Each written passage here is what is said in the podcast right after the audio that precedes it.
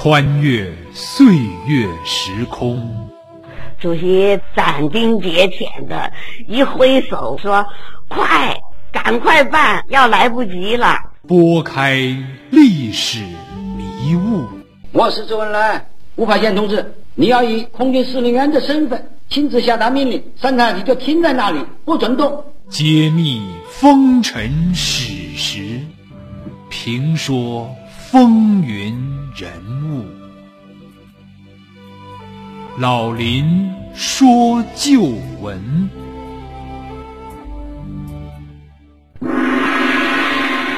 慈禧，一个满旗人的女儿，是如何在皇宫选秀女中被咸丰皇帝选中，并使自己成为专宠的？她天生娇媚，驻颜有术。我说慈禧，她作为一个女人，她才一米五几个小个子，身材特别美，最有魅力、最能征服男人的地方是她一双眼睛。她聪慧狡黠而又心肠毒辣。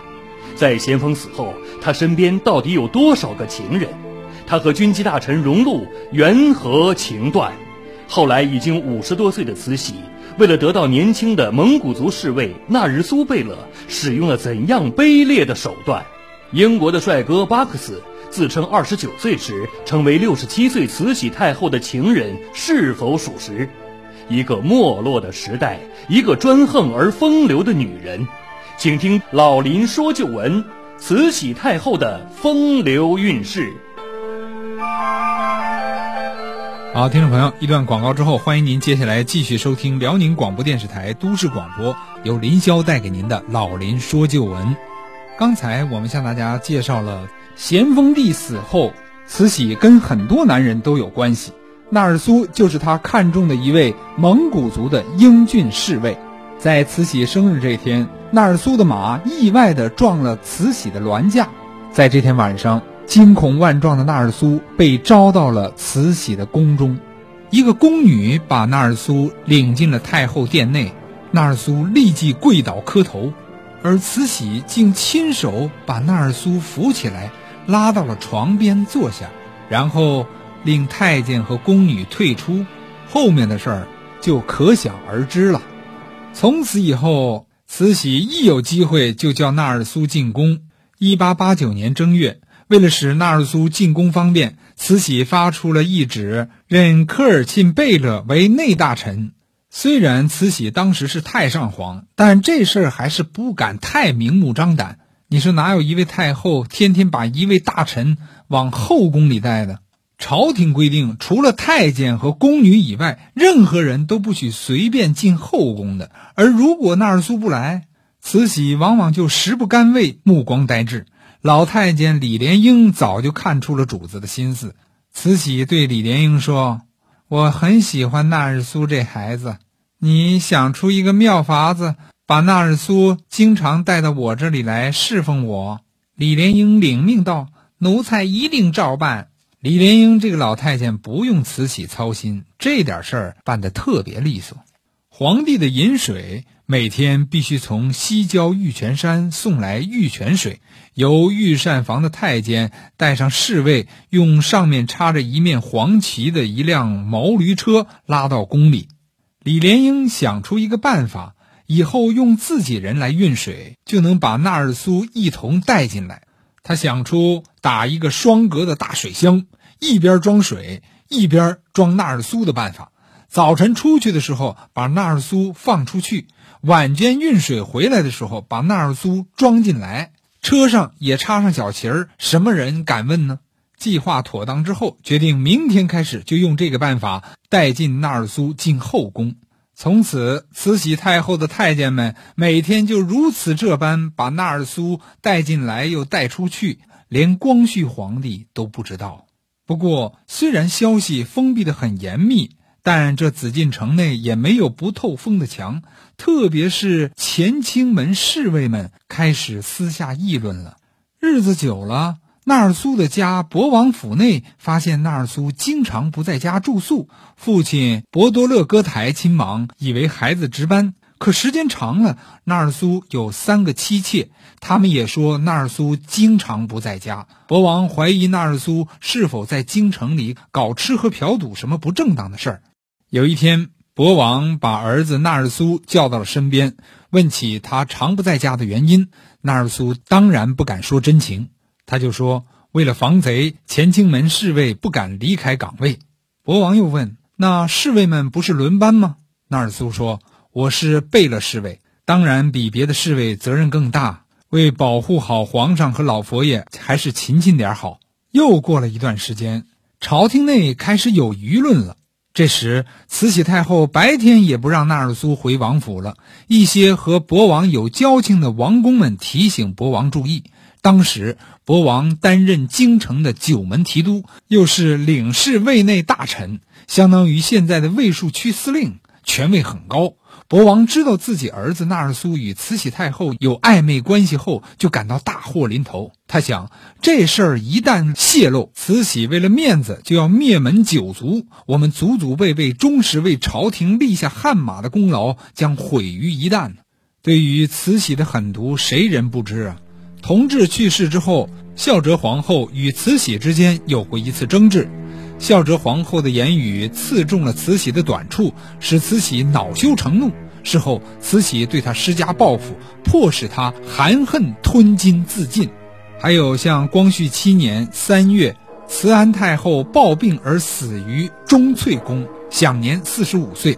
她就是吃了慈禧派太监送的果饼而死的。博王为了弄清事实的真伪，他以查皇宫内卫为名。到各殿看一看，趁此机会要求见慈禧太后。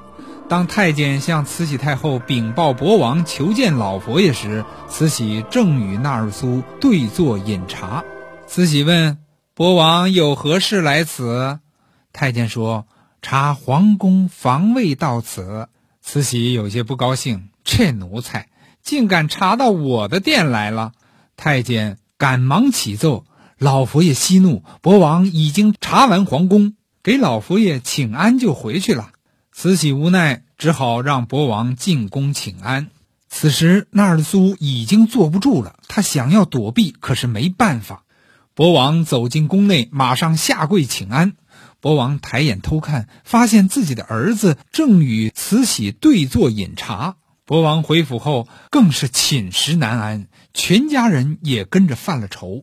到了一八九零年正月十五，慈禧过完生日，纳尔苏回到王府，博王就责怪儿子不说实话。这事儿一旦败露，全家族就都完了。伴君如伴虎啊！博王给纳尔苏讲了许多历朝史上杀人灭口的事实。这时，纳尔苏才明白过来，他向父亲讲了实话，说着向父亲跪下请罪。博王考虑了许久，终于想出个办法来。一天早朝，博王向光绪皇帝奏请说：“前几年朝廷事多，臣未敢回故乡扫父亲曾格林沁亲王的墓。现在快到清明节了，请求领孩子回乡扫墓祭祖，请皇上恩准两个月假。”光绪同意，就准假了。一天，博王坐着四轮带棚马车，带着纳尔苏等三个儿子，回到了科尔沁左翼后旗。他们从京城出来之前。在博王府开了一个会议，在会上，博王讲了此事的利害关系，最后忍痛决定赐纳尔苏死，以保全家族。纳尔苏含泪表示听从父亲的处置，但他提出了三个要求：一是自己的儿子年幼，希望好好抚养他成人；二是死后能否埋在祖坟内。三是死前希望在科尔沁草原上以全旗抬壮打三次围猎，国王当时就答应了这三条要求。纳尔苏的两个弟弟也都在场。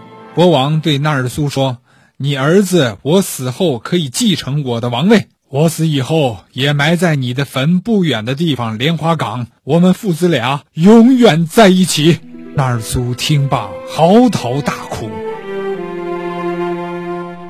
博王随后亲自部署建孝节陵，并且将地址选在了现在的辽宁康平县以西四十多里处的老代王陵一个山岗上。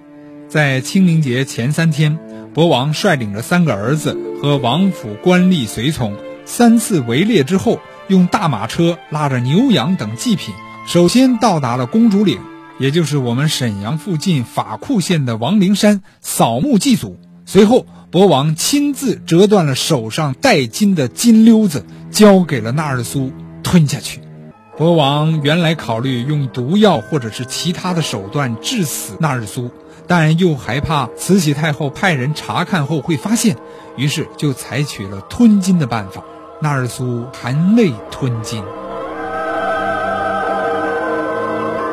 纳尔苏死后，博王立即派人上报朝廷。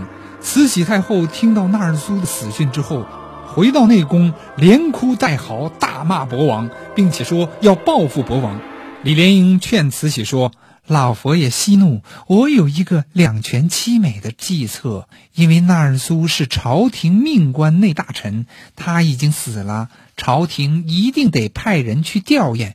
我们不如趁这个机会派心腹太监前去，通过祭祀查看纳尔苏是真死了，还是他们要搞什么阴谋。”慈禧同意了李莲英的这个计策，并且派出了一名心腹太监，随同朝廷派的人来到了科尔沁代王陵吊唁纳尔苏。博王为了让朝廷派来的大臣解除怀疑，让他们验看了纳尔苏的尸体，来者没有发现刀伤，也没有发现毒死的痕迹，只得入棺埋葬了。博王回到京城，向光绪皇帝销假，同时又详细奏报了纳尔苏患疾病而死的情况。慈禧虽然没说什么，但她怀疑此事是博王搞的，从此她对博王记恨起来。与此同时，慈禧太后以对蒙古王公关怀的名义，在1892年又谕旨对纳尔苏追封为亲王爵位。像纳尔苏这样生前没有执过政的人，死了之后又被追封为承慎亲王爵位的事，在清朝开国以来是没有先例的。慈禧太后密旨叫来心腹大臣荣禄商量致死国王的计策。荣禄虽然心里不愿意，但是他也不敢违抗老佛爷的旨意。一八九一年正月十二日，通过王宫例行的宴会。慈禧太后又密谋让自己的心腹给博王敬酒，并在酒里下了慢性毒药。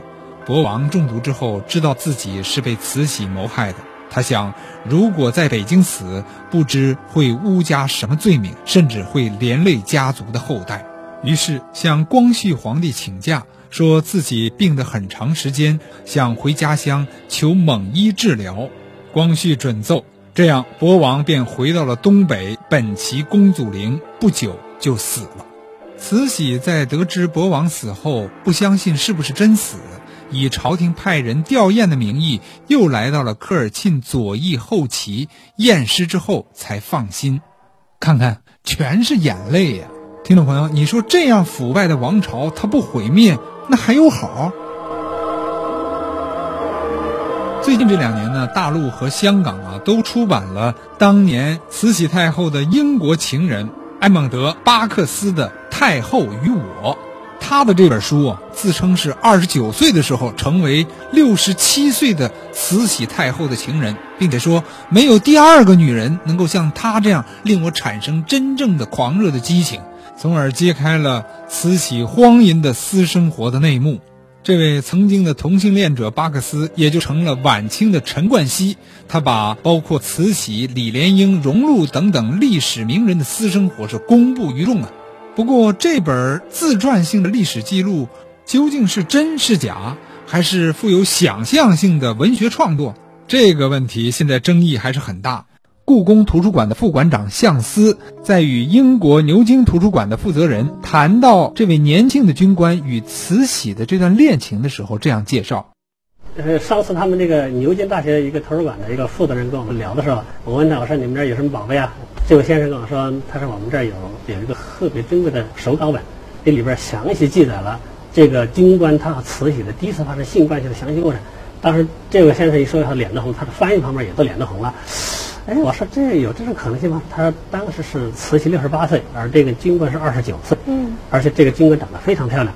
然后他说这个事情完成以后呢，然后慈禧还送他一本宫里的东西，而且这个东西非常珍贵。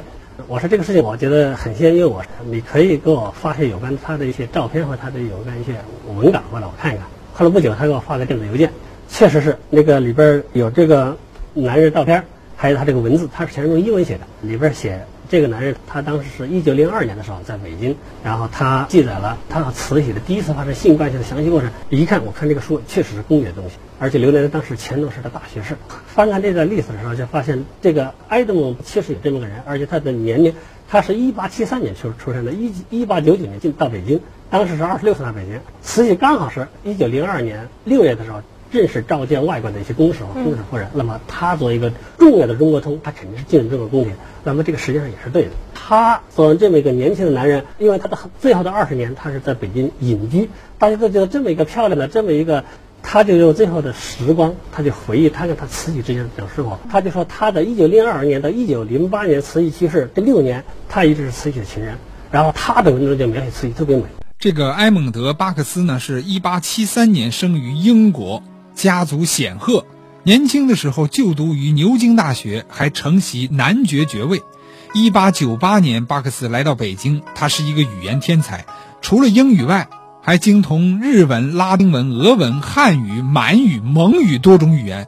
很快呢，变成了《泰晤士报》以及英国外交部的翻译。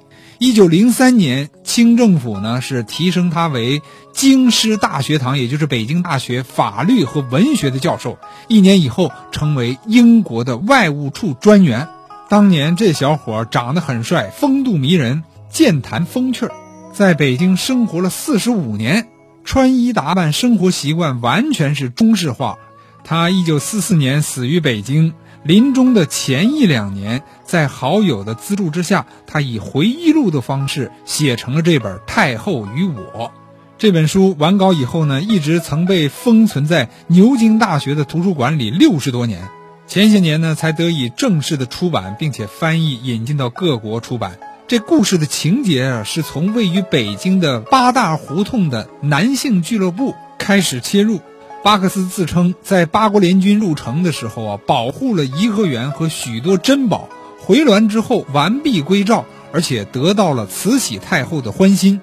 于是，这位杨爵爷便开始了与七旬老太太长达四年的亲密关系，直到慈禧离世。为此呢，他也参与见证了可惊可叹的像官场密室、宫廷内斗、男女风流，以及晚清末期慈禧太后的生活起居、太监秘密等许多鲜为人知的东西。因为这本书里面夹杂着很多色情描写和同性恋的描写，所以呢，曾经有英国的学者说这个巴克斯啊是半个疯子，半个骗子。但是也有一些学者认为，巴克斯是用惊人的坦率的文学笔触，描写了他作为慈禧的小情人的经历，以及晚清贵族高官之间很多的政坛内幕。巴克斯到底是如实的记录，还是进行的夸张的文学想象？这还有待于证实。但是有两个细节是值得玩味的。巴克斯还真是有心人啊！他在书中写：“我与他日夜欢爱，我一向及时记录。看来我们的姓氏共发生了一百五十至两百次。”他更爆料说。喜怒无常的慈禧在快七十岁的时候，身体还是年轻健壮，不但宠爱他这位来自英国的情人，而且还有其他众多的情人。甚至后来，巴克斯在每次和慈禧太后见面的时候，都得吃点春药。在这本书里，还讲了慈禧太后另外的两位洋情人，一个叫瓦伦。这瓦伦二十三岁的时候，慈禧已经将近五十了。当时慈禧看上了五官端正的瓦伦，并且安排李莲英把瓦伦接到宫中，一夜是交欢多次。第二天，瓦伦不知道是性事过度还是吃春药过猛，离奇的死亡了。大使馆呢给出的解释是瓦伦热中风而死。巴克斯还提到了另外一个俄国的情人，名叫拉布或叫赖布。在离开颐和园数小时之后啊，也是暴毙。杨医生诊断是砒霜中毒而死。据说那天晚上，拉布的俄国人和慈禧太后在一起，慈禧太后呢没有否认他们发生过关系。有一次，慈禧和巴克斯交欢之后，告诉巴克斯，他不得不杀拉布灭口。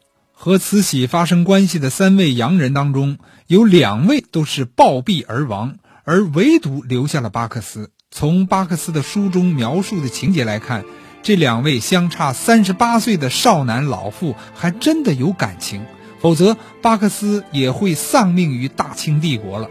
但遗憾的是，巴克斯最终没有堵住自己的嘴巴，把这段不伦之恋公布于众了。不知道到了阴曹地府之后啊，慈禧会不会勃然大怒，或者把他再毒死一次？巴克斯在书中提到的几个中外情人，国内的一些野史杂记也曾提到过，都是有名有姓的情人。巴克斯在最后一章大胆的想象：我区区在下，得到了太后数不清的眷顾。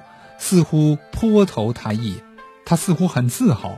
书中自始至终没有揭秘一长串的慈禧情人的名单。他这一生啊，到底有多少情人？有的说几百，有的甚至说上千，这有点不可信，有演绎的味道。另有野史记载啊，慈禧好吃汤沃果，每日早晨派人去宫门口买四枚汤沃果，由金华饭馆的伙计派人送来。金华饭馆有一个姓史的年轻伙计，他长得玉树临风，仪容俊美。这史某啊，与李莲英混很熟，经常呢被李莲英带到宫里去玩。有一天呢，慈禧忽然发现了李莲英旁边站着一个俊美的少年，便问李莲英：“那人是谁呀？”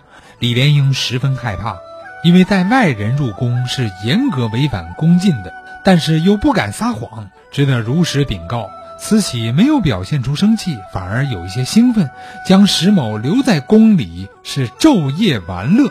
这野史上还记载啊，说一年以后光绪的出生就是他们淫乐的结果，就是说光绪是慈禧生的。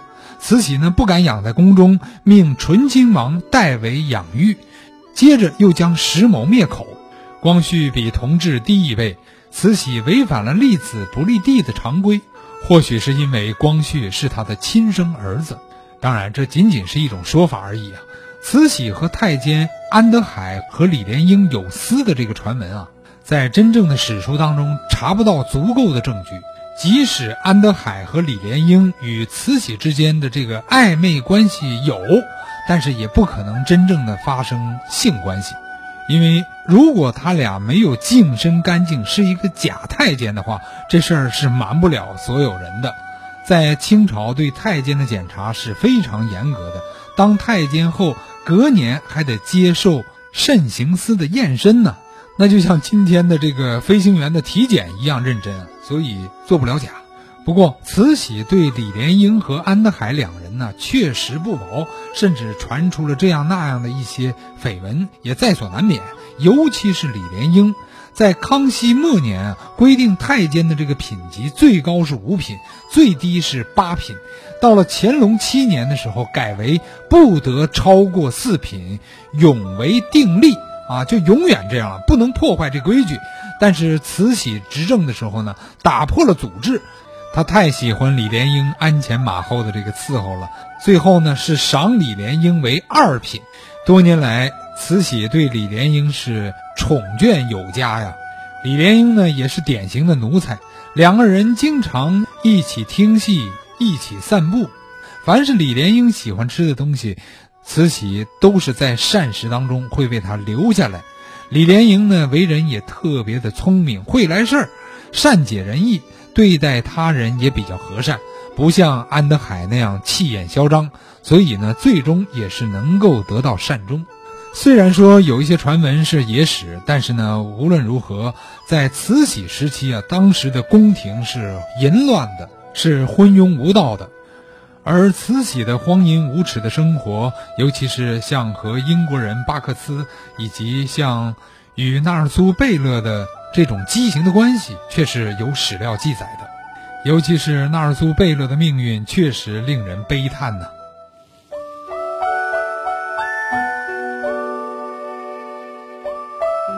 昨天、今天、过去、未来、历史、现实、旧闻、新解。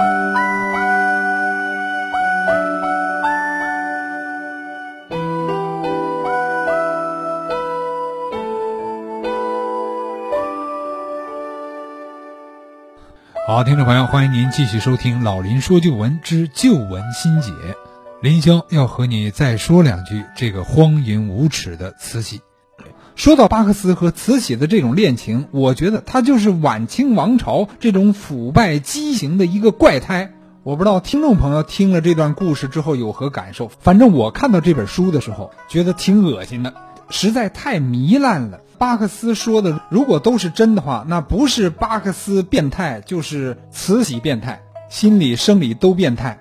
如果说他写的是不真实的，充满着想象和夸张，那么这样一个变态之人，慈禧跟他打连连，你说这晚清王朝败落在他的手下，还不是情理之中的事儿吗？当然，晚清王朝的覆灭有许多其他的原因，这也是历史的必然。而今天呢，我们只是说一个侧面，说慈禧的一个点。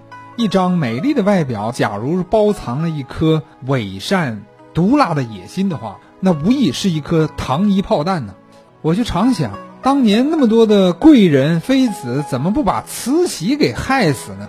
纳尔苏那匹高头大马，当年怎么不把慈禧给撞死呢？假如这里有一个事儿能发生，那一百多年前的历史就改写了。好了，听众朋友们，今天我们的老林说旧闻到这儿就结束了。林霄感谢您的收听，我们下周日同一时间再见。